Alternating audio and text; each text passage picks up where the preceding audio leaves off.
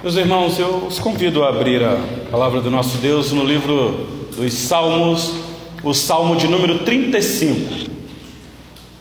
Nós colocamos ali uma limitação dos versículos, mas na verdade eh, eu vou tentar cobrir todo este salmo com vocês, não expositivamente, versículo por versículo, mas tentar ver com vocês aqui o significado deste salmo. Meus irmãos, o desafio da pregação expositiva é que tem texto que nós não temos como pular. Eu confesso para os irmãos que este salmo aqui seria um dos salmos que eu possivelmente não escolheria pregar na igreja esse ano. Não escolheria. Mas como nós estamos aqui num, num, compromisso, em primeiro lugar, com Deus, o Senhor da igreja e Senhor da palavra, e também um compromisso com a igreja de fazer exposições dos salmos de Davi, o Salmo 35 é um salmo de Davi. Então nós chegamos aqui ao Salmo 35.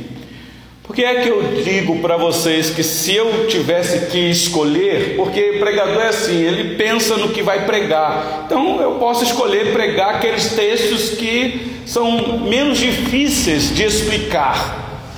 Isso facilita para o pregador e para quem está ouvindo. Isso é quando a gente então vai escolhendo aleatoriamente as mensagens. Mas quando se prega expositivamente, aqui vem os dramas, porque vai chegar textos, meus irmãos, que a gente não vai ter poder pular. Eu, eu confesso a vocês que eu, eu, eu, relutei muito em fazer a exposição deste salmo aqui com vocês, mas o meu compromisso é, é, é para com o Deus das Escrituras.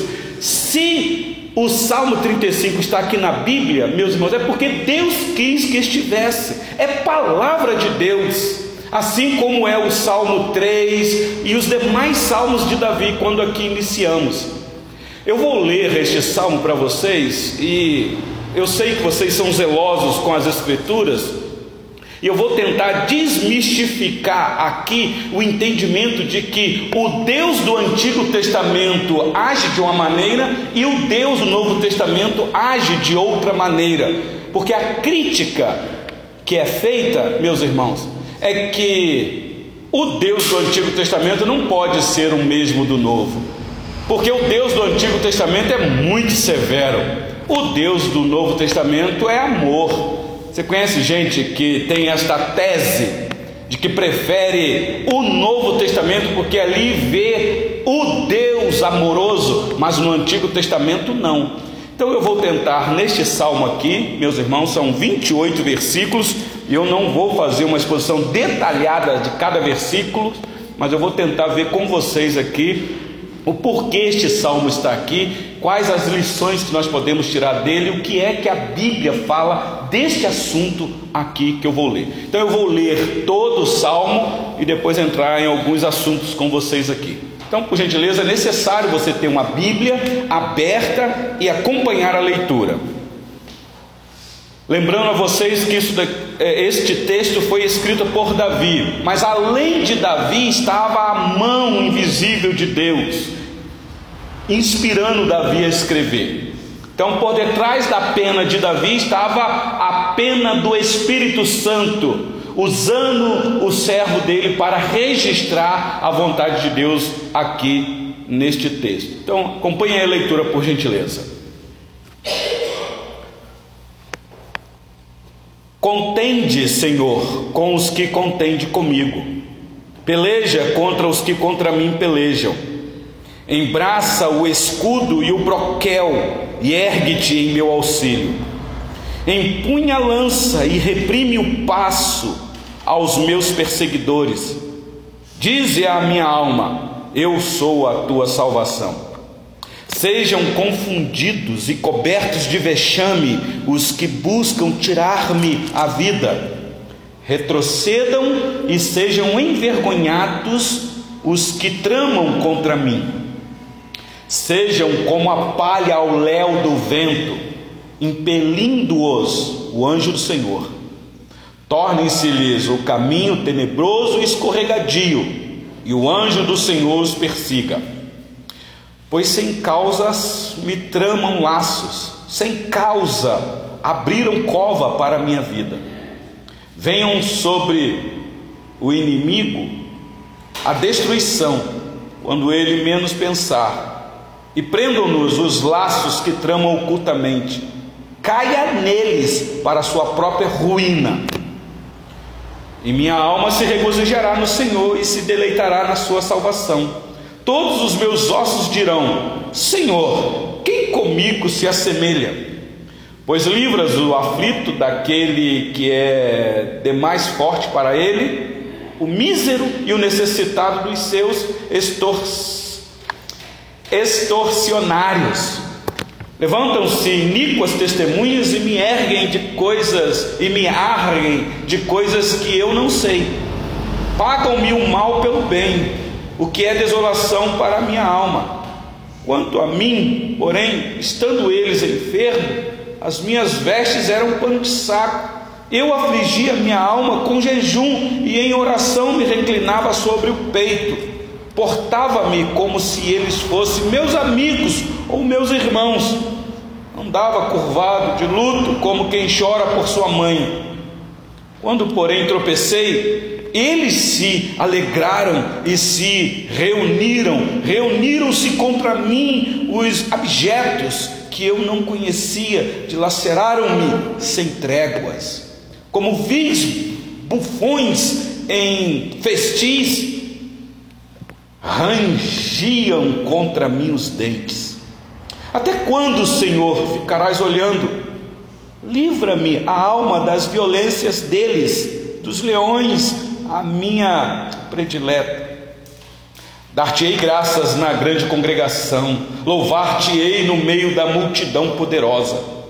Não se alegre de mim os meus inimigos gratuitos, não pisquem os olhos os que sem causa me odeiam. Não é de paz que eles falam, pelo contrário, tramam enganos contra os pacíficos da terra. Escancaram contra a minha boca e dizem: Pegamos, pegamos, Vimos-lo com os nossos próprios olhos. Tu, Senhor, os vistes. Não te cales, Senhor, não te ausentes de mim.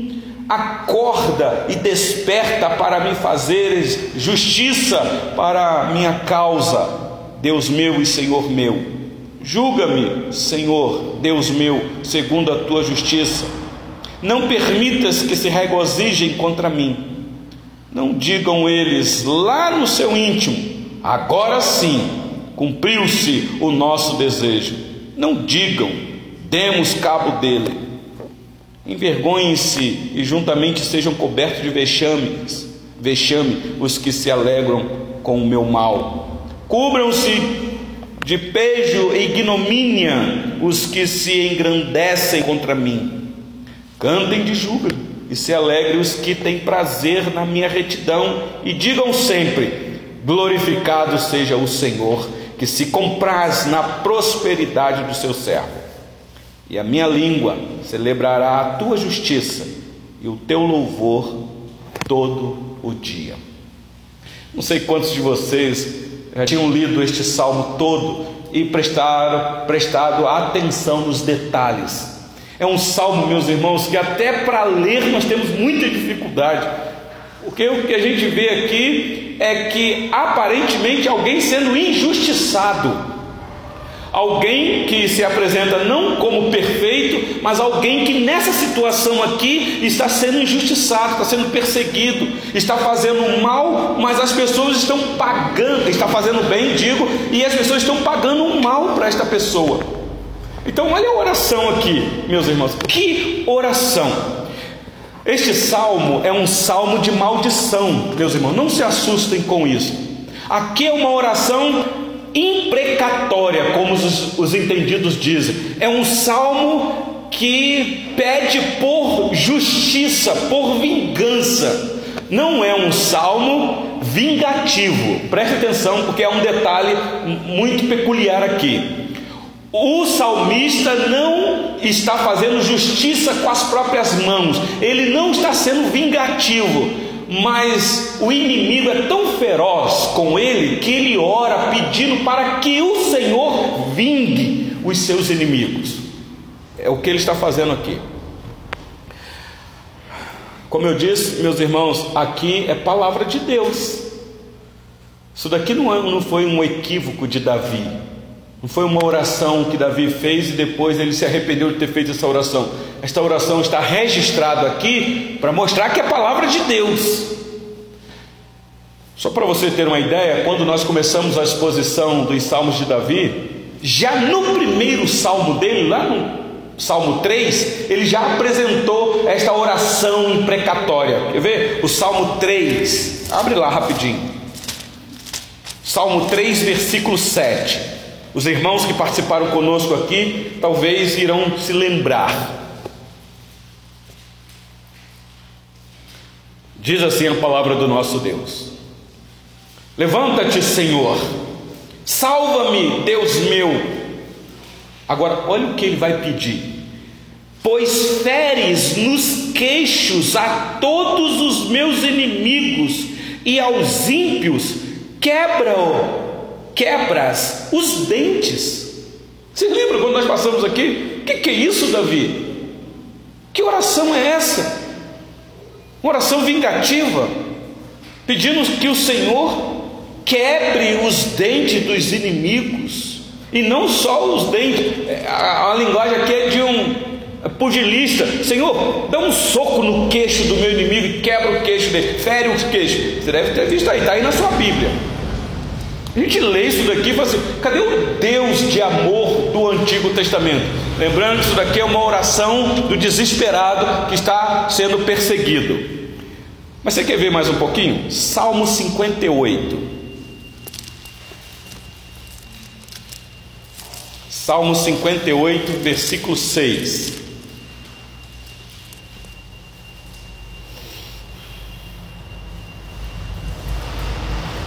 Acompanhe a leitura aí.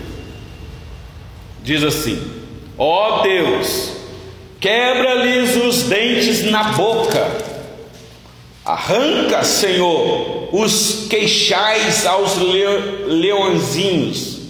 Versículo de número 8 sejam como a lesma que passa diluindo-se, como o aborto de mulher, não vejam nunca o sol. Olha isso daqui. Isso aqui ele está orando para os inimigos dele. Está dizendo, Senhor, quebra os dentes, rebenta o queixo dele, faz com ele, Senhor, como se faz com a lesma. Sabe como é que é lesma? A lesma vai passando assim e a pessoa pisa na lesma e aquela lesma ou então ele está dizendo: Senhor, seja como o aborto de mulher, não vejam nunca o sol. Quer ver mais? Aí mesmo, no versículo 10: Alegrar-se-á o justo quando vir a vingança, banhará os pés no sangue do ímpio. Meu Deus, que linguagem forte aqui, meus irmãos. Olha o versículo 11. Então se dirá: na verdade, há recompensa para o justo. Há um Deus com efeito que julga na terra. Aí você já começa a pensar: opa, pera lá. Então aqui é algo que está em sintonia com aquilo que Deus irá fazer no fim do mundo, quando irá julgar este mundo, e o ímpio então será castigado. Quer ver mais um pouquinho? 109, o Salmo 109.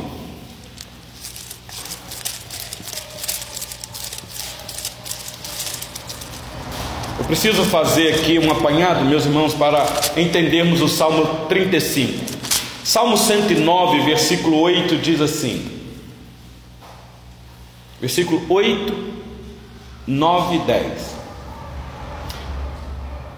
Aqui também é uma oração de imprecação os seus dias sejam poucos, e tome outro seu encargo. Fiquem órfãos os seus filhos, e viúva a sua esposa. Sabe o que é que ele está desejando, né? Para a viúva ficar, se é para a esposa ficar viúva, ele está desejando que o marido morra. Olha o versículo 10: Andem errantes os seus filhos e mendiguem. Que, que é isso? e sejam expulsos das ruínas de suas casas. Versículo 10. Agora, olha o versículo. Aqui, meus irmãos, é, é terrível. Versículo 11: De tudo que tem, lance mão o usuário, do fruto do seu trabalho, esbulhem-no os estranhos. Agora, olha, ninguém tenha misericórdia dele, nem haja quem se compadeça dos seus órfãos, desapareça a sua posteridade, e na seguinte geração se extinga o seu nome. A gente lê isso daqui e fala, que sentimento cruel, maldoso, que desejo maligno aparentemente, meus irmãos. Eu quero dizer para vocês o que eu li aqui é palavra de Deus. Mas eu quero tentar, meus irmãos, complicar um pouquinho mais para nós aqui nesta manhã, comparando tudo isso daqui com as palavras do Senhor Jesus. Porque é aqui que os críticos entram para dizer: não vale a pena servir o Deus do Antigo Testamento, porque é totalmente diferente do Novo. Quer ver uma coisa? Abra sua Bíblia em Lucas capítulo 6, palavras do Senhor Jesus. Diante de, do que eu acabei de ler aqui dos Salmos, Compara agora com as palavras do Senhor Jesus. Lucas capítulo 6.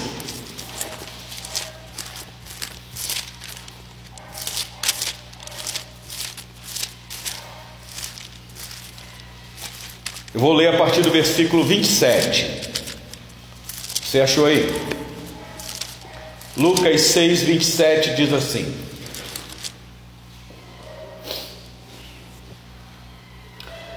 Digo-vos, porém, a vós outros que me ouvis, amai os vossos inimigos, fazei o bem aos que vos odeiam, bendizei aos que vos maldizem, orai pelos que vos caluniam. Ao que te bate numa face, oferece-lhe também a outra, e ao que tirar a tua capa, deixa-o levar também a túnica.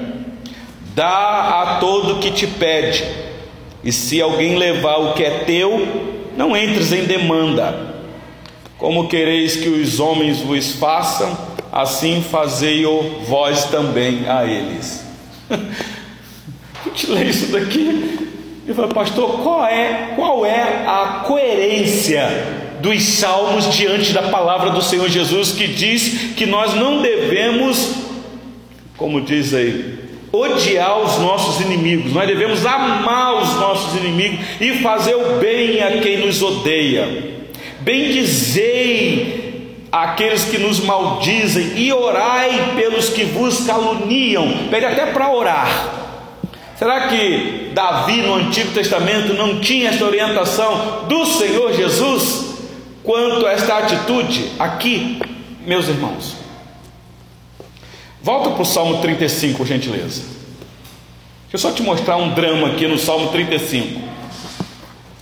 Se você prestou atenção na narrativa do Salmo 35, a oração aqui é uma oração de justiça para Deus aplicar o inimigo. Ele não vai fazer com as próprias mãos, mas ele ora desta maneira: o que é interessante, olha que curiosidade aqui, dos versículos 1 a 8, essa é a oração, ele está orando veementemente, olha o versículo 8: Venha sobre o inimigo a destruição, quando ele menos pensar, e prendam-no os laços que tramam ocultamente, caia neles para a sua própria ruína. Que Davi está dizendo o seguinte: quando o inimigo vem no meu encalço, arma uma cilada, Senhor, que eles caiam na cilada deles. Este é o desejo do salmista. Aí olha o versículo 9. E minha alma se regozijará no Senhor e se deleitará na sua salvação. Parece que o salmo está dizendo assim: Davi, tu faz uma oração esperando o juízo de Deus e se alegra, porque é isso que está no versículo 9. Em seguida, tem uma outra tradução que diz: Então a minha alma se regozijará no Senhor. Você fala assim, como entender isso daqui, meus irmãos? Você quer ver uma outra coisa? Se você for até o versículo 17, o versículo 17 é um clamor. Ele diz assim: Até quando, Senhor, ficarás olhando? Livra-me a alma das violências deles. Está falando dos inimigos. Então ele está pedindo, Senhor, faça alguma coisa com o meu inimigo. Olha o versículo 18. Aí vem uma expressão de louvor: dar-te-ei graças na grande congregação, louvar-te-ei no meio da multidão poderosa. Então ele pede uma oração e diz: Eu vou esperar no Senhor, e aí nisso eu vou te louvar. Olha o versículo 25, 26. Envergonhem-se, juntamente sejam cobertos de vexame os que se alegram com o meu mal. Cubram-se de beijo de ignomínia os que se engrandecem comigo. É uma oração imprecatória, ele está desejando mal mesmo aqui, Senhor, que eles sejam envergonhados. Aí vem o versículo 27. Cantem de júbilo e se alegrem os que têm prazer na minha retidão, e digam sempre: glorificado seja o Senhor. Então parece que o Salmo 35 é um salmo de imprecação, mas ao mesmo tempo de louvor por aquilo que Deus vai fazer sobre o ímpio, sobre o ímpio. Meus irmãos, a pergunta que eu vou tentar responder com vocês aqui é: será que existe oração deste nível no Novo Testamento? Será que há sentimento? Porque eu li aqui Lucas capítulo 6, as palavras do Senhor Jesus dizendo: Você não pague mal com mal. Se você der uma olhadinha em Mateus capítulo 22, versículo 13, eu vou para o Novo Testamento para tentar responder se também há esse tipo de ameaça no Novo Testamento. Olha aí comigo Mateus 22.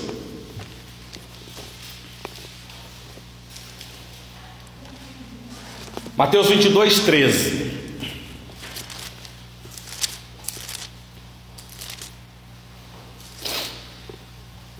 Diz assim a palavra do nosso Deus. O contexto aqui de Mateus 22 é aquela parábola das bodas. O rei quer fazer uma, dar uma festa para o seu filho. Acho que é isso mesmo. E mandou chamar muita gente, mas os convidados não, tinha os convidados específicos, os convidados não quiseram ir. E aí então ele mandou ir lá buscar gente que encontrasse na rua, pelas praças, gente de tudo quanto é qualidade, para dar uma festa. Mas olha só que a revolta do rei, versículo 13. Então ordenou o rei aos serventes: amarrai-o de pés e mãos e lançai-o para fora nas trevas. Ali haverá choro e ranger de dentes. Por que isso daqui? Porque alguém entrou, se infiltrou na festa e não era amigo, era inimigo. E não houve compaixão para este inimigo. Aqui a palavra é: amarra ele de pés e mãos e lançam para fora, nas trevas. Ali haverá choro e ranger de dentro. Que figura é essa daqui, meus irmãos? Que haverá inimigos que serão lançados no fogo eterno inimigos de Deus, inimigos do rei, inimigos do filho do rei. O filho do rei queria ser amado, porque o filho do rei veio com a missão sacrificial, e agora esse filho está enfrentando inimigos severos. Então, os inimigos do filho do rei é inimigo do próprio rei. Então aí você já vai começar a entender que aqui Davi está fazendo uma oração porque ele tem inimigos que na verdade não são inimigos dele. Os inimigos de Davi são inimigos de, do Deus de Davi, está perseguindo Davi. Mas ainda tem um outro texto no Novo Testamento que eu queria ler com você, sobre maldição. Gálatas capítulo 1, versículo 8. Olha esse texto aqui. O apóstolo Paulo orientando os irmãos cristãos da região da Galácia. E ele vai falar aqui de maldição. Gálatas capítulo 1. Veja se não é isso que está na sua Bíblia aí. Capítulo 1, versículo 8. Você conhece esse texto?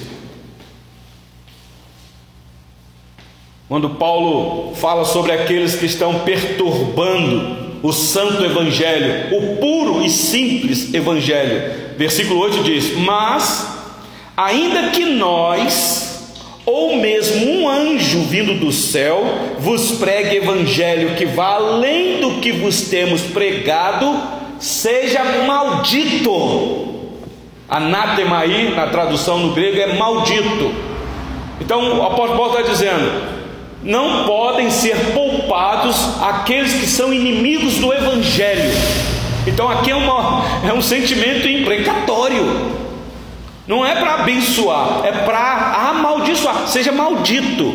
E olha que Paulo está dizendo: nós, falando dele da classe apostólica, e ele diz até um anjo, um ser angelical descendo e pregar um outro evangelho, vai se tornar amigo, inimigo de Deus. E meus irmãos, se tornar inimigo de Deus é uma coisa terrível. E Davi sabia disso. Sabia disso. Mas aí ainda em Gálatas, capítulo 5, quer ver? Gálatas 5, A gente lê, Paulo e faz, assim, meu Deus, Paulo, o que, que é isso, Paulo? Seja um pouquinho mais amável, Paulo. Olha o versículo 12 do capítulo 5 de Gálatas.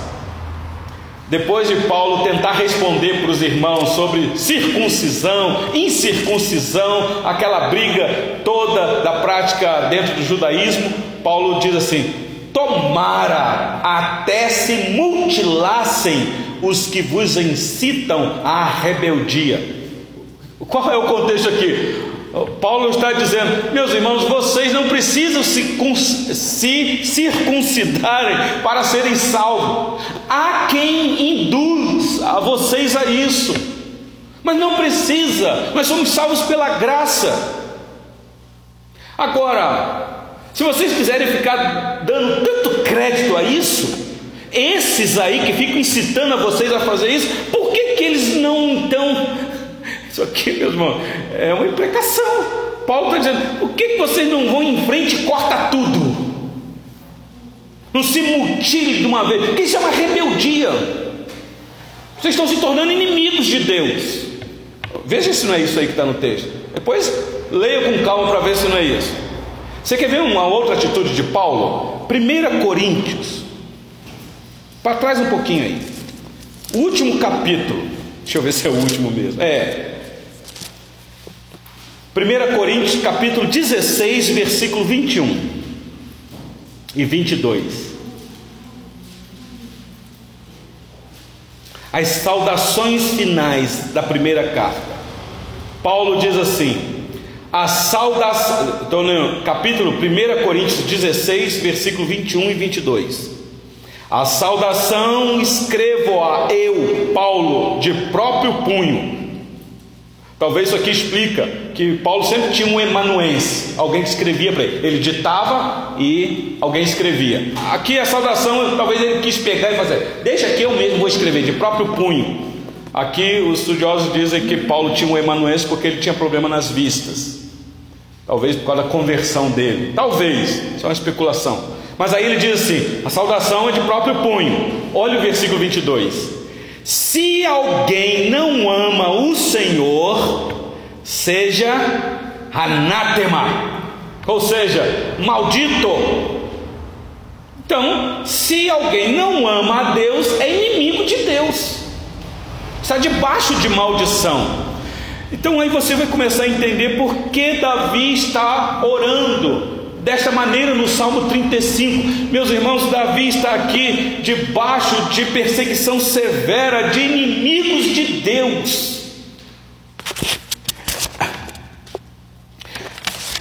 A pergunta que eu vou tentar também então vocês viram que no Novo Testamento também tem oração imprecatória. Tem, tem sentimento de maldição.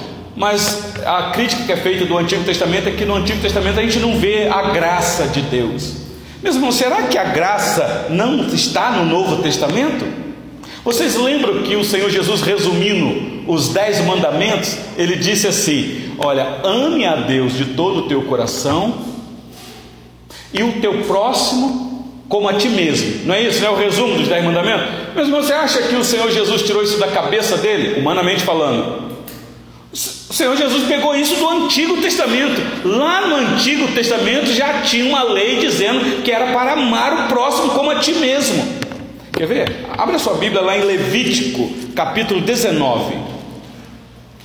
Levítico está aí, meus irmãos, entre os cinco primeiros livros da Bíblia. Levítico 19.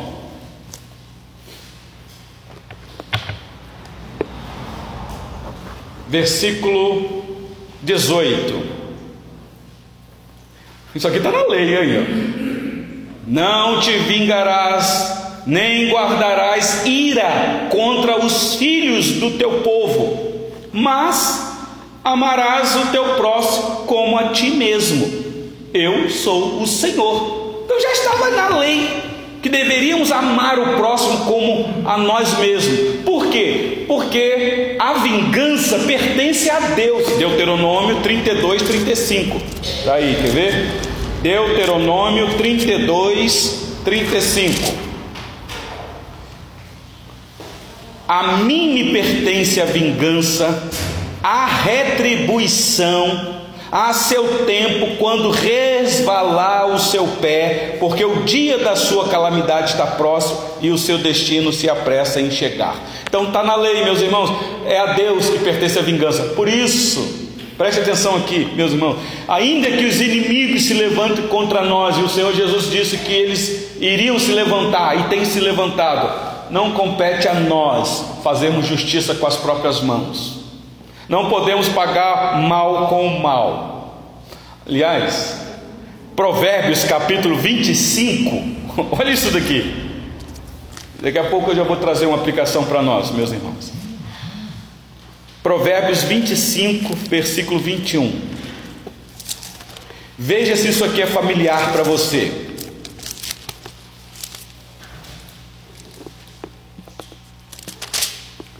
Provérbios 25 versículo 21.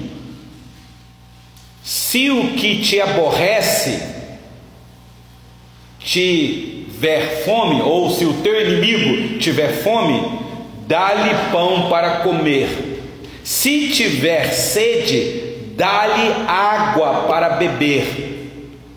Porque assim montoarás brasas vivas sobre a sua cabeça, e o Senhor te retribuirá. Isso daqui é muito familiar porque o Novo Testamento, Paulo vai pegar exatamente essa passagem aqui para falar que nós devemos é, não retribuir mal com mal quando alguém se levanta contra nós, não fazer justiça com as próprias mãos. Então, meus irmãos, como entender o Salmo 35? Que sentimento é esse daqui? Será que hoje nós podemos orar como Davi orou, meus irmãos? Eu quero dizer para você que Davi aqui está debaixo de autoridade suprema, meus irmãos. Quem foi Davi? Meus irmãos, Davi foi uma autoridade constituída dentro de uma nação, com os seus ofícios bem delineado, rei da nação de Israel. Tinha autoridade dada por Deus, e as autoridades constituídas na terra, meus irmãos, são autoridades colocadas por Deus. Por isso é que quando Paulo escreve aos Romanos, ele diz: Olha, você respeite as autoridades, porque senão ela tem espada. Aqui nós temos, nossa irmã Priscila, que é advogada, sabe muito bem disso. Compete a nós, porque senão vai vir, vai vir sobre nós uma penalidade. O presbítero João Paulo, que é, dá aula de direito, sabe como que funciona esta questão. Então existe uma penalidade severa para os transgressores. E meus irmãos, em justiça, na justiça não há compaixão e misericórdia. O juiz ele tem que dar a sentença. Ele vai sentenciar o culpado. Então eu quero que você saiba que Davi, aqui neste salmo, representa o justo juiz. Davi é um tipo de Cristo no Antigo Testamento. E eu quero aplicar para vocês essa palavra aqui com o que Paulo disse aos Filipenses sobre aqueles que são inimigos da cruz de Cristo. Filipenses capítulo 3, por gentileza.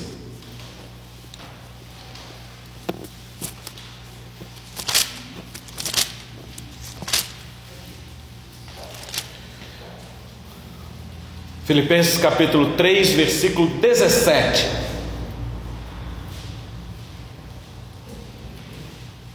Olha isso daí, meus irmãos, na sua Bíblia. Diz assim a palavra do nosso Deus: Irmãos, sede imitadores meus e observai os que andam segundo o modelo que tendes em nós, Pois muitos andam entre nós, entre nós, dos quais repetidas vezes eu vos dizia e agora vos digo, até chorando, que são inimigos da cruz de Cristo. O destino deles é a perdição, o Deus deles é o ventre, e a glória deles está na sua infâmia, visto que só se preocupam com as coisas terrenas. Se você leu, vê aí o versículo 20, Paulo vai dizer assim: Pois a nossa pátria está nos céus, de onde também aguardamos o Salvador, o Senhor Jesus Cristo.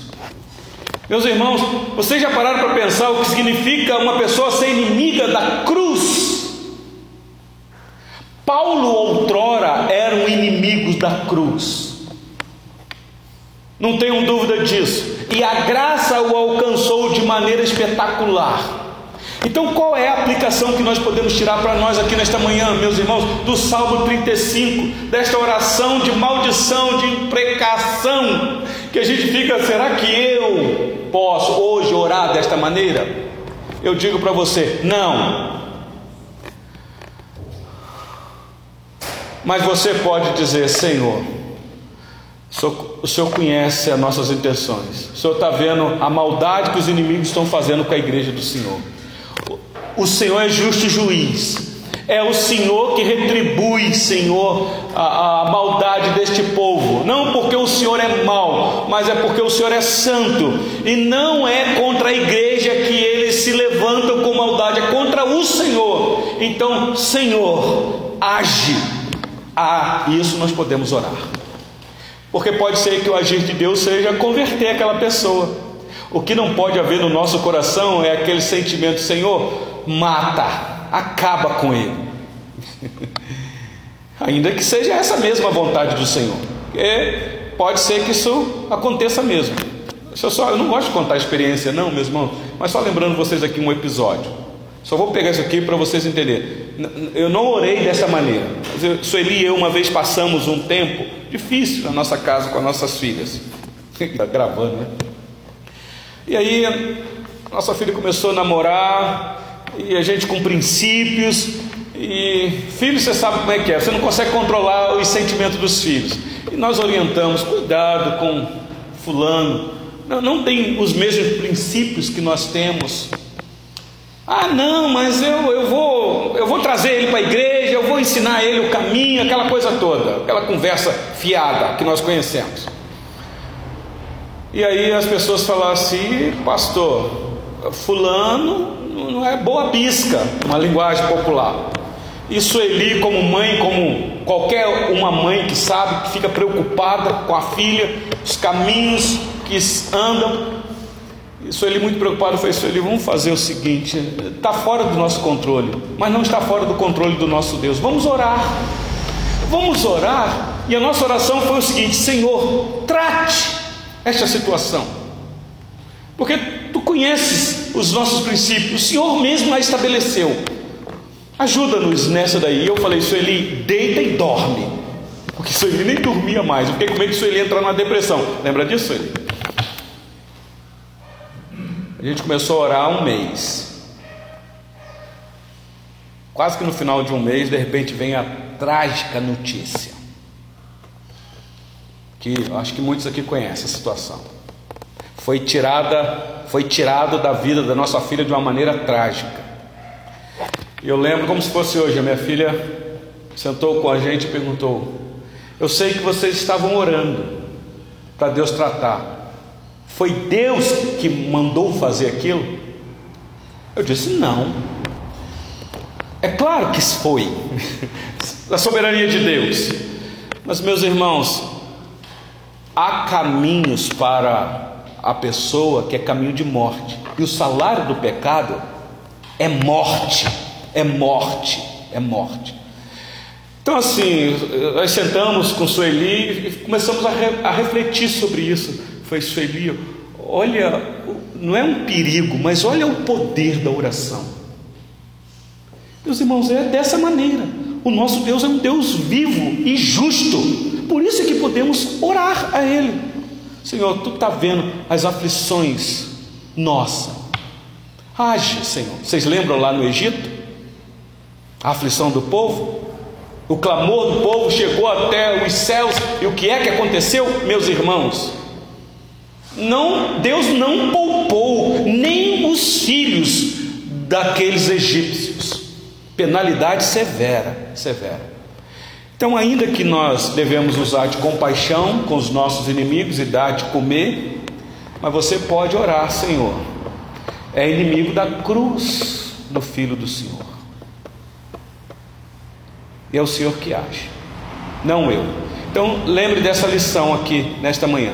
Não sei o que você tem enfrentado, mas não levante a tua mão contra quem quer que seja. Não levanta nem a sua voz. Quem estava aqui no domingo à noite passado ouviu o nono mandamento: Não dirás falso testemunho contra o teu próximo.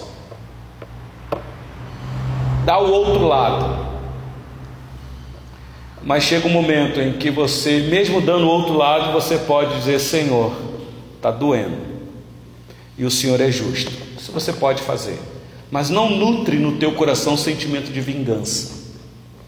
Mas nutre um sentimento de compaixão e de misericórdia. Senhor, está me machucando, mas eu sei que o Senhor é misericordioso. O Senhor pode transformar, como o Senhor transformou o meu coração. Pode ser, meus irmãos.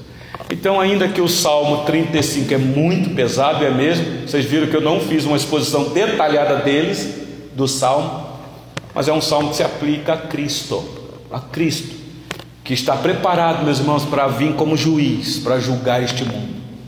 O Apocalipse nos mostra que as almas daqueles que foram decapitados estão debaixo do altar clamando: Até quando, Senhor, não vingarás o nosso sangue? E aí, acalma-te, acalma-te, vai chegar um dia, e aí, meus irmãos, não haverá mais misericórdia. Nesse dia é só juízo. Então, que Deus tenha compaixão de nós aqui neste local. Sejamos bênção para os nossos inimigos, para que eles não experimentem o castigo severo da parte de Deus eterno sobre eles. Esse é o nosso desejo, meus irmãos que todos os homens se salvem. Mas contudo, eu sei que existem os inimigos da cruz de Cristo. Vamos orar, meus irmãos.